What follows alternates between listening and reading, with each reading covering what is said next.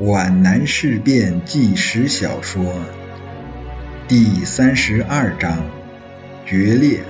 作战科长想不出妥善的办法帮助女教师脱离困境。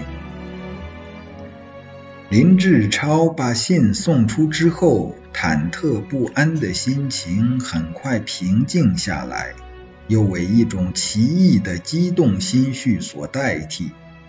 正像一个赌徒下定赌注之后，急等着宝盒打开。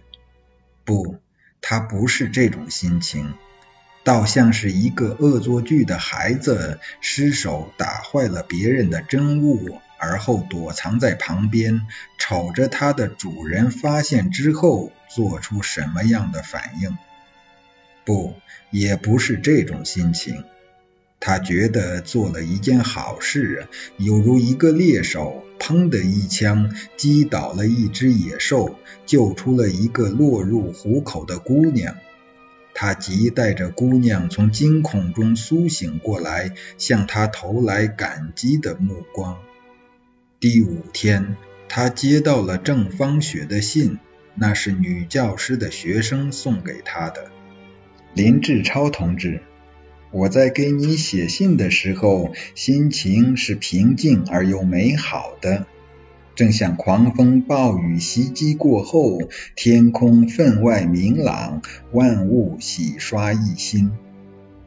志超同志，你拯救了我，一个衷心感谢的表示，不是太轻了吗？在这件不幸，也许是大幸的事件中，你是对的。我也没有错，我和陈嘉庆已经决裂了，真是因祸得福。对新生活的希冀，对美好前程的展望，对生活中发生奇迹的欲求，在我的心灵中散射着火花。但我对未来仍然忧心忡忡，不知命运将给我意外的恩宠，还是致命的打击。事情是这样凑巧，在接到你那信的第二天，陈嘉庆兴冲冲的骑马来校，还带来一匹温顺的小红马，接我去张家渡看那粉刷一新的洞房。他一下马就大喊大叫，喜气洋洋地跨进我的房间。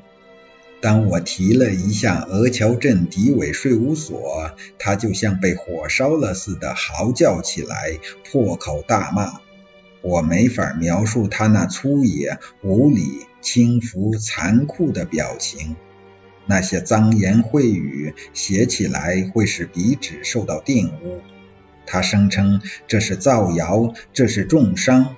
他发誓要报复，要反击，要你向他道歉。如果他有勇气，我想他会像中世纪的那些骑士们仇杀决斗一样，和你刀枪相见。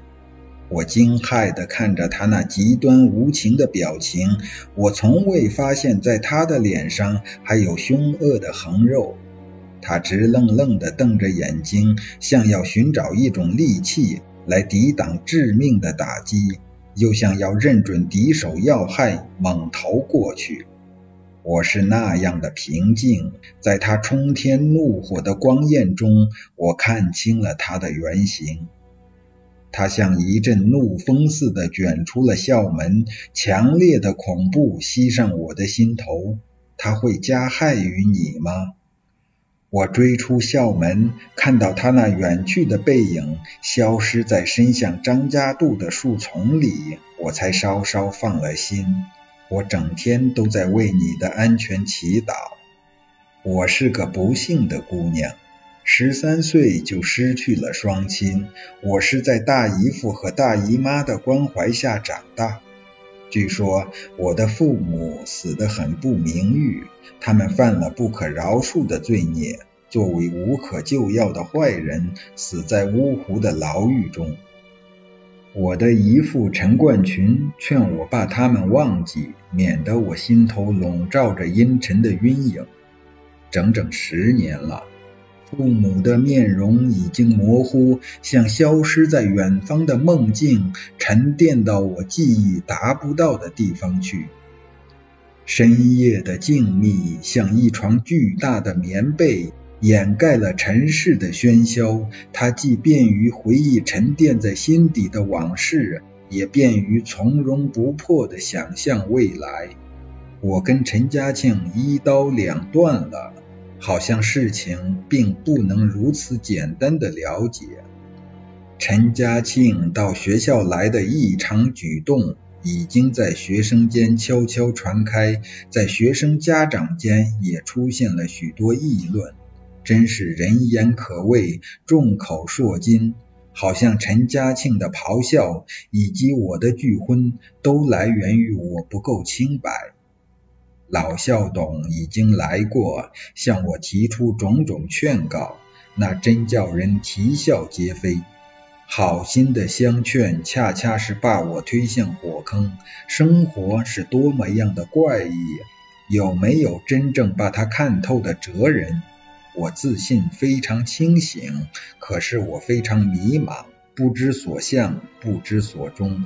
那些糊涂人却认为自己非常清醒，这就难怪推崇哥白尼日心说的乔尔丹诺·布鲁诺。被烧死在罗马城的鲜花广场上，而那些皈依上帝的善男信女们还骂一声“活该”。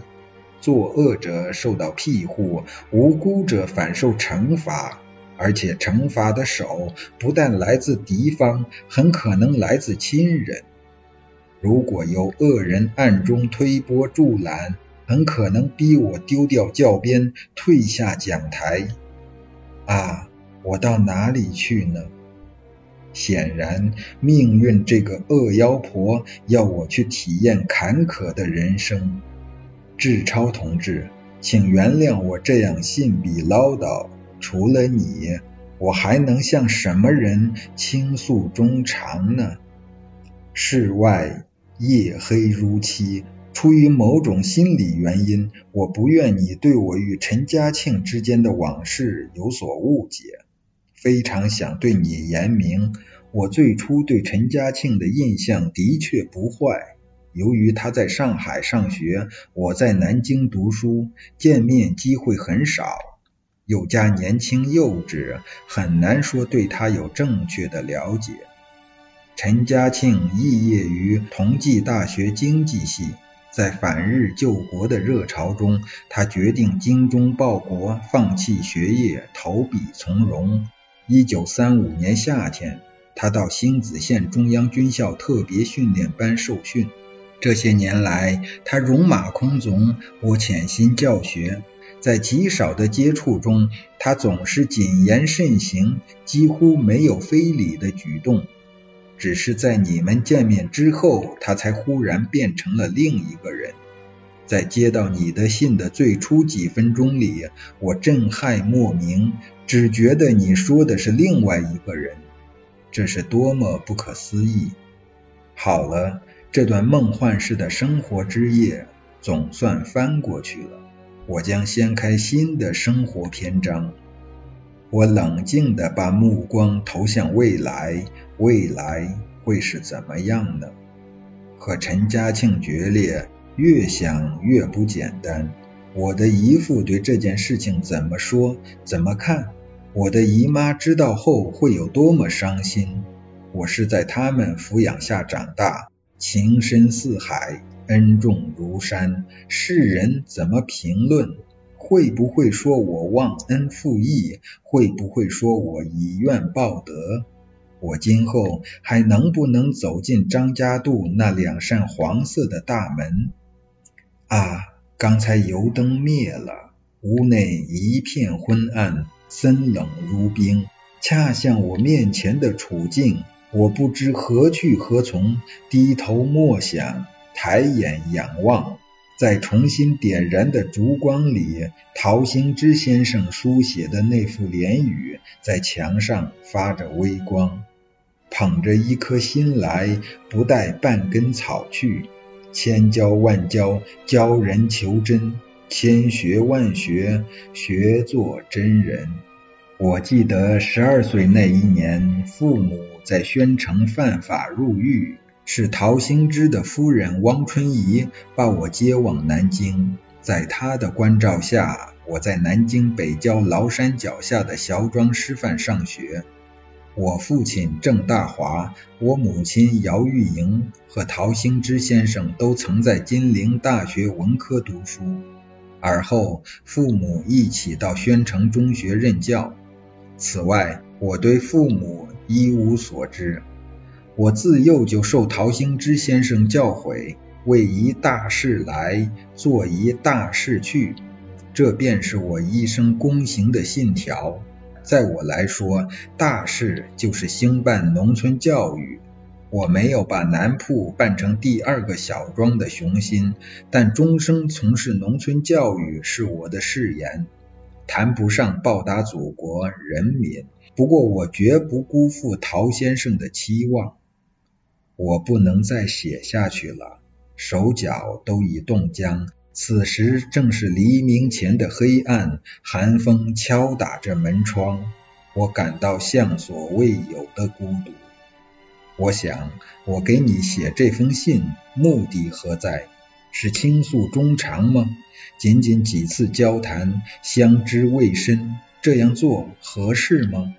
我当然希望得到你的指教和帮助，可是你又能给我什么样的帮助呢？无疑与使你为难了。从各种迹象看，你们北夷在即，戎马空从，驰骋沙场。即使你想援助于我，恐也爱莫能助了。我曾想到随军北上，可我又能干什么呢？新四军会不会收留我呢？一个祖国叛徒的未婚妻，一个国民党张渡区区长的外甥女，一个罪犯的后代。即使收留，陈嘉庆干不干？陈冠群干不干？会不会引起两党的纠纷？新四军会不会因为一个青年女子随军而甘冒发生轩然大波的危险？常言说，车到山前自有路，我也只好把自己交给命运的洪流，任它把我冲向不可知的远方了。顺祝晋安郑芳雪，十二月二十一日于灯下。林志超看完信后焦虑万分，他一时想不出任何妥善办法帮助女教师脱离困境。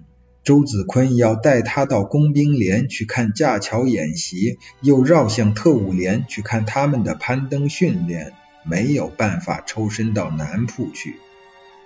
十二月二十四日，他回到罗里，正要抽身去南铺，又接到郑芳雪一封急信：林志超同志，日夜急盼你的回音，但知你公务在身，不能做主，奈何？今天姨父派人来接我去张家渡，说我姨妈病了，要我去照看她。我和陈嘉庆的决裂，他们绝不会袖手旁观，必然从中说项。去与不去，我很为难，急于和你商量。昨夜辗转反侧，忧心如焚，一及父母悲惨遭遇，更是伤怀。忽然想到父亲正直严峻，母亲温文尔雅，他那常带微笑的面容，分外清晰地凸现在我面前。像他们这样的人，竟会为非作歹而死于非命。这是多么不可想象！这是多么让人费解！忽然想到你在报告时简单讲到过的那个劫狱的故事，有一集陶伯母嘱我不要过问大人们事情的神情，我似乎有所醒悟。我的父母会不会是你说的那种地下党员？这件事情怎么样才能查清？用什么办法才能找到证明？事宜至极，切盼你的指教。你如实在无暇来校，我可以去罗里造访，是否合适？判告郑芳雪，十二月二十三日集书。林志超只和科里的值班参谋说了一声，便向通讯排要了一匹马。直奔南铺，他和郑芳雪相见，已经毫无心绪谈天说地。仅就当务之急向女教师提出几点建议。他说：“苦恼是没有用的。我记得某一位文学家有句名言：不要因为别人的过错惩罚自己。每当苦恼的时候，我就到这句名言里寻找宽慰。事情的确非常复杂，但并不像你信中说的那样无望。面对厄运的打击，咱们只有抗争。这既需要毅力，也需要经验。可是这两者我都没有。”女教师懊丧地说：“毅力是在厄运的敲打中产生的，经验也是从斗争中获取的，办法往往是逼出来的。我想张家渡你是应该去的。斗争需要策略，你必须先用缓兵之计，在陈冠群和你姨妈面前表现出有回心转意的可能，退却和迂回才能保存自己。我想象不出你去张家渡会出现什么局面。”我说一个例子，你可以举一反三。郑芳雪目不转睛、专注的听着，憔悴的脸上闪现着希望之光。在三年游击战争的时候，我一个人化妆去找莲花县的县委，突然被敌人的密探发觉了，手枪抵住了我的胸口。如果稍作反抗，或是扭头逃跑，子弹肯定会打穿我的胸膛。我只能乖乖的把双手举起来，做出魂飞魄散的样子，让他们感到我只能束手就擒，绝不敢冒险反抗。但是我自己非常明白，他押送我去乡公所有五里的路程，并且都是山路，我可以创造十次逃脱的时机。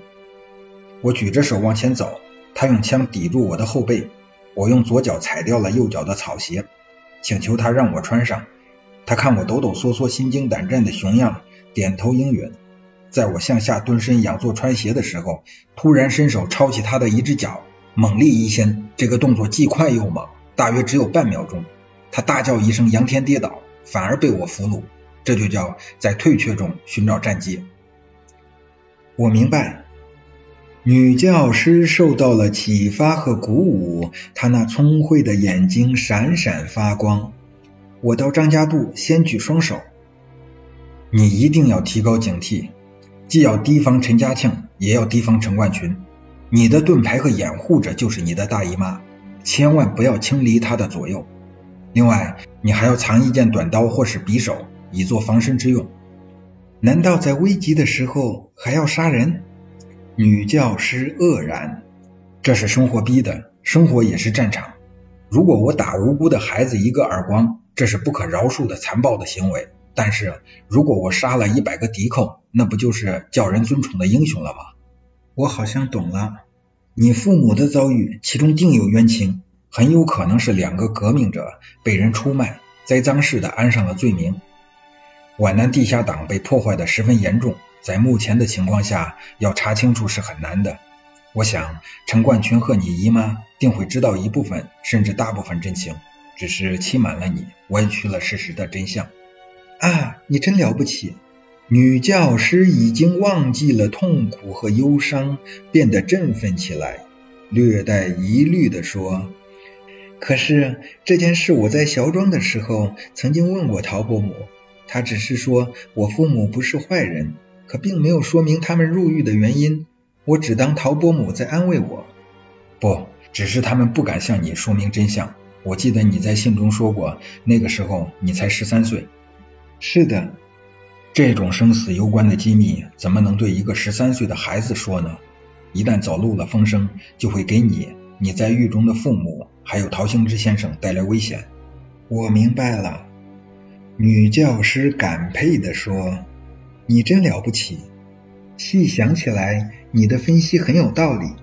我早就在他们的吞吞吐吐中察觉到一些可疑的东西。姨父姨妈的说法也不尽一致。”只不过我太愚钝了，没有深想就是了。在必要的时候，我想你是可以随军北移的，当然要经过努力的争取。就这些了，一切都寄希望于你的坚强、勇敢和机智。这已经不是对教师的要求了。生活这位严酷的教师，他要求你具备一个战士的素质。女教师已经不再忧伤，她产生了一种斗争的渴望，血管里沸腾着炙热的激情。在分别的时候，女教师紧紧拉住林志超的手。谢谢，遇见你真是三生有幸。如有急事，你可以立即找我。当然，我现在送你一件防身的武器。林志超从衣袋里取出一把只有五寸长的小匕首，他抽出皮鞘，寒光闪闪，非常精致。绛紫色的木柄上嵌着金银花纹，与其说是武器，不如说是一把裁纸刀，一件玩物，一件艺术品。啊，真好看！郑芳雪惊喜地说：“这是很贵重的吧？”应该说是很贵重的。这是在三年游击战争的时候，我从一家大土豪家里搞到的，也许是他的传家宝吧。我已经保存了五年了。哎呀，那太珍贵了！郑芳雪迟疑着，好像不好意思接受这样的重礼似的，但她又多么想得到它呀！你要学会用它。林志超给他做了几个示范性的动作：刀尖朝下拿，要反转手向外插。如果向前就没有力量，如果向下，对方一闪就会伤了自己。还真能用得着这个？以防万一吧。